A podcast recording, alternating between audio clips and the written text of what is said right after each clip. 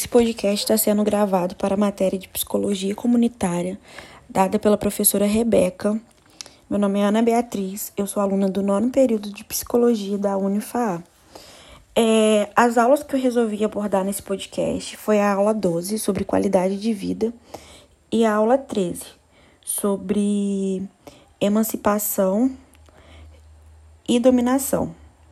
Então, começando pela aula 12, né, que a gente fala sobre qualidade de vida, é, eu acho um tema super interessante para se discutir e, for, e é um tema de grande importância, né, ainda mais nos dias atuais, que a gente sabe que a desigualdade ela é muito grande, ainda mais no nosso país. Acredito que o nosso país é um dos países mais desiguais que tem, né? E é muito notório tudo que a gente está vivendo, ainda mais na questão da pandemia, como as classes inferiores elas são bem mais prejudicadas, né? Justamente pela sua qualidade de vida, que de vida dessas pessoas que é super prejudicada. Então, essa aula 12 aborda a qualidade de vida e o paradigma ecológico, que são assuntos, né, de extrema relevância aí e que está em alta no momento. É, o que, que, é uma qualidade de vida, né? Será que ela é um, um sentimento individual? Como que ela está relacionada à psicologia? Foi, umas foi as perguntas que foram feitas, né, nessa aula. Então, a qualidade de vida, né, é o mínimo que a gente tem que ter para viver hoje em dia, é ter uma vida, né, saudável e de qualidade mesmo, como diz a palavra. E como que a gente, né, com, consegue isso hoje em dia, né? Através de tudo, né? A qualidade de vida eu acredito que esteja relacionada a tudo, ao sono, à alimentação, à educação, a tudo isso, né? Engloba bastante questões aí para você ter uma vida de qualidade. E é um sentimento individual? Obviamente não. Só que muitas pessoas pensam que a qualidade de vida é uma coisa que deve ser pensada individualmente, né? Só que não é. Então, é uma pergunta válida se fazer e até para a gente refletir sobre isso, como que a gente está lidando com situações, né, de precariedade, de, de situações de pobreza, né? Como que a gente está ajudando o próximo. Então, como está relacionado à psicologia social? Então, acho que eu já respondi um pouco disso, como que as pessoas, elas lidam com essas situações, né, de precariedade. Você está pensando no coletivo, você está pensando só em você, como que você faz para mudar isso no dia a dia, né? Aí foi apresentado um, um sistema aqui do do paradigma ecológico que fala que ele desenvolve energia, né? É, para seus centros de energia, estabelece o equilíbrio da, do, campo, do seu campo vital, aumenta as sincronicidades, mais equilíbrio na roda da vida, mais saúde e disposição, mais foco e concentração para o seu dia a dia.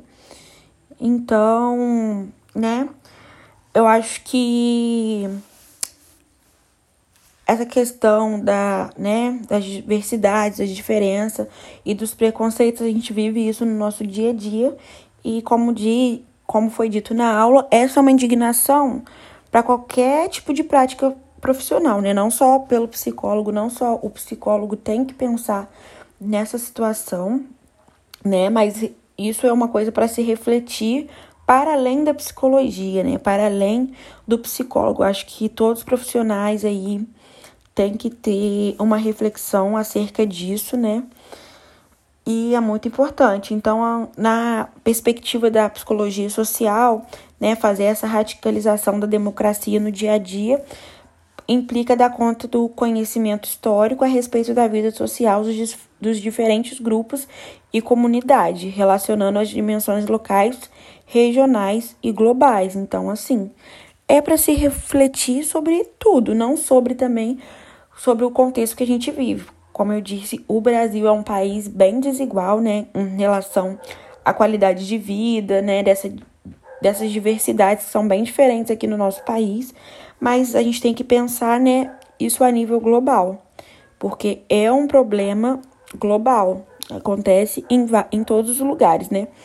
Então, o paradigma ecológico, a palavra ecológico, ela representa o cu cuidado com o entorno, com pessoas, com a natureza, para conquistar e preservar uma qualidade de vida desejada de forma sustentável e solidária, né? Então, pensar ecologia significa pensar interdependência entre os sistemas que nos rodeiam e, e e no bom aproveitamento e adequada distribuição de recursos. Significa né, pensar na rede, pensar na complexidade e da produção da subjetividade social dos mais diversos contextos. Então, ser ecológico é, significa ter uma atitude proativa e interativa com o ambiente, micro, meso e macro. Essa adaptação ou harmonia entre a, hum, a humanidade e seu contexto tem caráter ativo e transformador e significa uma boa convivência exige também uma vigilância permanente para sua preservação e para a promoção do desenvolvimento do ser humano e de seu ambiente em constante mudança. Então, assim, né? Isso é pensar no micro, no meso e no macro, porque assim, a partir de muitas de pequenas atitudes que a gente tem no nosso dia a dia, a gente pode fazer uma transformação acerca disso, né? Então é muito interessante pensar isso, por isso é, eu resolvi trazer esse tema né, da qualidade de vida, porque é um tema super atual e um tema realmente que tem que, que ser falado mais. Agora, indo para a aula 13, é, que é a aula sobre dominação e emancipação, é, no começo da aula, né, foi relatado um pouco sobre relações comunitárias e falou um pouco né, sobre como são essas relações. É, e as relações comunitárias, elas se constituem uma verdadeira comunidade. Elas são relações igualitárias que se dão entre pessoas que possuem iguais direitos e deveres. Essas relações elas implicam que todos possam ter sua voz, que todos sejam reconhecidos em sua singularidade, onde as diferenças sejam respeitadas. E mais, as relações comunitárias implicam também a existência de, de uma dimensão afetiva, implicam que as pessoas sejam amadas, estimadas e benquistas. Então, assim, eu acho que também é um tema super atual para se falar hoje em dia, né? Porque a nossa situação, ela no nosso país tem sido bem, bastante comentada, né? Ainda mais nos tempos de pandemia, como eu já disse anteriormente. E relações comunitárias e relações de dominação, né?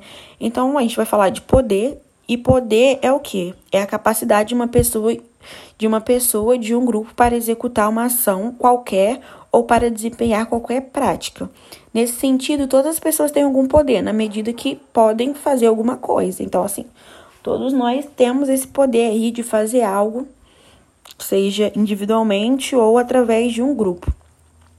E já a dominação ela é definida como uma relação entre pessoas, entre grupos ou entre pessoas e grupos. Então, através da qual uma das partes expropria, rouba-se, apodera do poder, que é a capacidade de outros. Por extensão, dominação é, é uma relação onde alguém a pretexto de outro, possui determinadas qualidades ou características, né? É, aí tá um exemplo que tá aqui no slide, é como o fato de uma mulher de fazer parte de determinada etnia ou raça, de ser jovem, etc. Ela se aproxima dos seus poderes e passa a tratá-lo de maneira e passa a tratá-lo de maneira desigual. Dominação, portanto, é uma relação assimétrica, desigual e injusta. Por exemplo, eu sou uma mulher negra, então muitas pessoas, né, usam isso como uma forma para me tratar de determinada maneira, né? Então, essa distinção é muito estratégica, pois de repente damos conta de que todos têm poder, até me mesmo aquelas pessoas que oficialmente não exercem ou ocupam posições de poder, né? Mas na prática, as pessoas fazem tudo ou quase tudo, pois têm a capacidade e podem fazer esse tipo de coisa. E a ideologia e dominação. Né? Então, para a gente entender o sentido de dominação, a gente precisa pensar no conceito de ideologia, né? E a gente pode definir ideologia como sendo o uso é, o emprego de formas simbólicas, significados e sentidos, né? Para criar e sustentar e reproduzir determinados tipos de relações. Então, a ideologia ela é o que vai dar sentido para o significado, né? Ela dá sentido às coisas. A ideologia ela pode servir para criar e sustentar relações tanto justas, éticas, como também criar e sustentar relações assimétricas, as relações desiguais, né? É, isso que a gente falou que são as relações de dominação. Então, no nosso dia a dia, vai criando significados, sentidos definições é, de determinadas realidades, né? Então, esses significados e sentidos têm sempre uma conotação de valor positivo ou negativo. Aí a aula também foi falada um pouco sobre vulnerabilidade social, né? Que ela é associada ao paradigma de carências e nesses termos, inclusive, torna-se o modo de nomear, nomear a população em situação de pobreza e miséria. Que também, né, gente, acho que a gente pode vincular isso à questão da qualidade de vida, porque quando a gente fala também na psicologia social comunitária, a gente percebe quando a gente começa a estudar que vários termos, várias coisas estão um entrelaçado no outro. Porque é isso, eu acho que quando a gente fala de sociedade, psicologia social, a gente entende que é um campo bem amplo, né? É, tem formas de dominação, né? E uma dessas formas é a dominação política. É, a política, no seu sentido mais amplo mesmo, é o conjunto de relações que se estabelece entre pessoas e grupo, na sociedade em geral. A gente vive sempre mergulhado né, nessas relações políticas pelo tempo, pelo tempo, pelo tato de vivermos numa sociedade. Então, assim, por a gente estar tá incluído numa sociedade, a gente faz parte, né, dessa dessa política aí. Então, assim, tudo que a gente consome, a gente vê é política, né? Então, é uma dominação política quando, é, quando as relações entre pessoas e grupos, ou entre grupos e pessoas, né? É, entre governo, entre Estado, não forem justas, democráticas, desrespeitando o, os direitos de diversos sujeitos.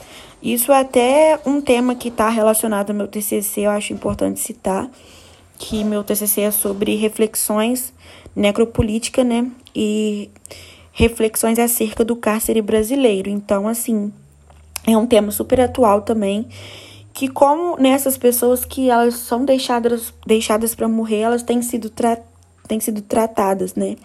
É uma forma aí super de dominação política.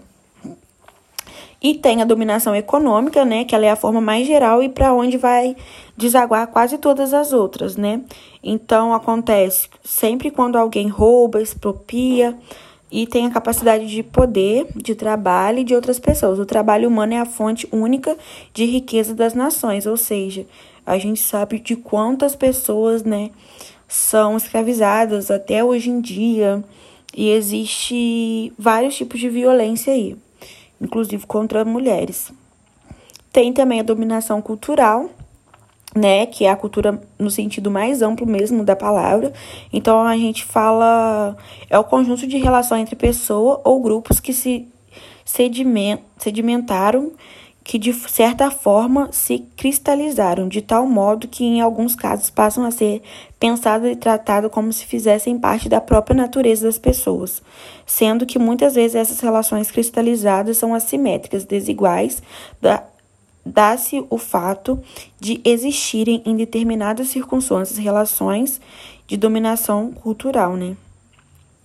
E essas formas é o que? É o racismo, é o patriarquismo, e que acontece, né, até hoje em dia. E emancipação é de uma determinada comunidade de seus indivíduos. Muitas vezes está pautado na sensação de poder invencível que membros e grupos podem sentir. Então, foi isso. Eu acredito que eu tenho conseguido passar o que eu quis trazer. São temas que estão super atuais e super importantes, e acredito que essa matéria foi de grande importância nesse período. E eu queria agradecer também, professora, por isso, e foi muito bom trabalhar essa matéria.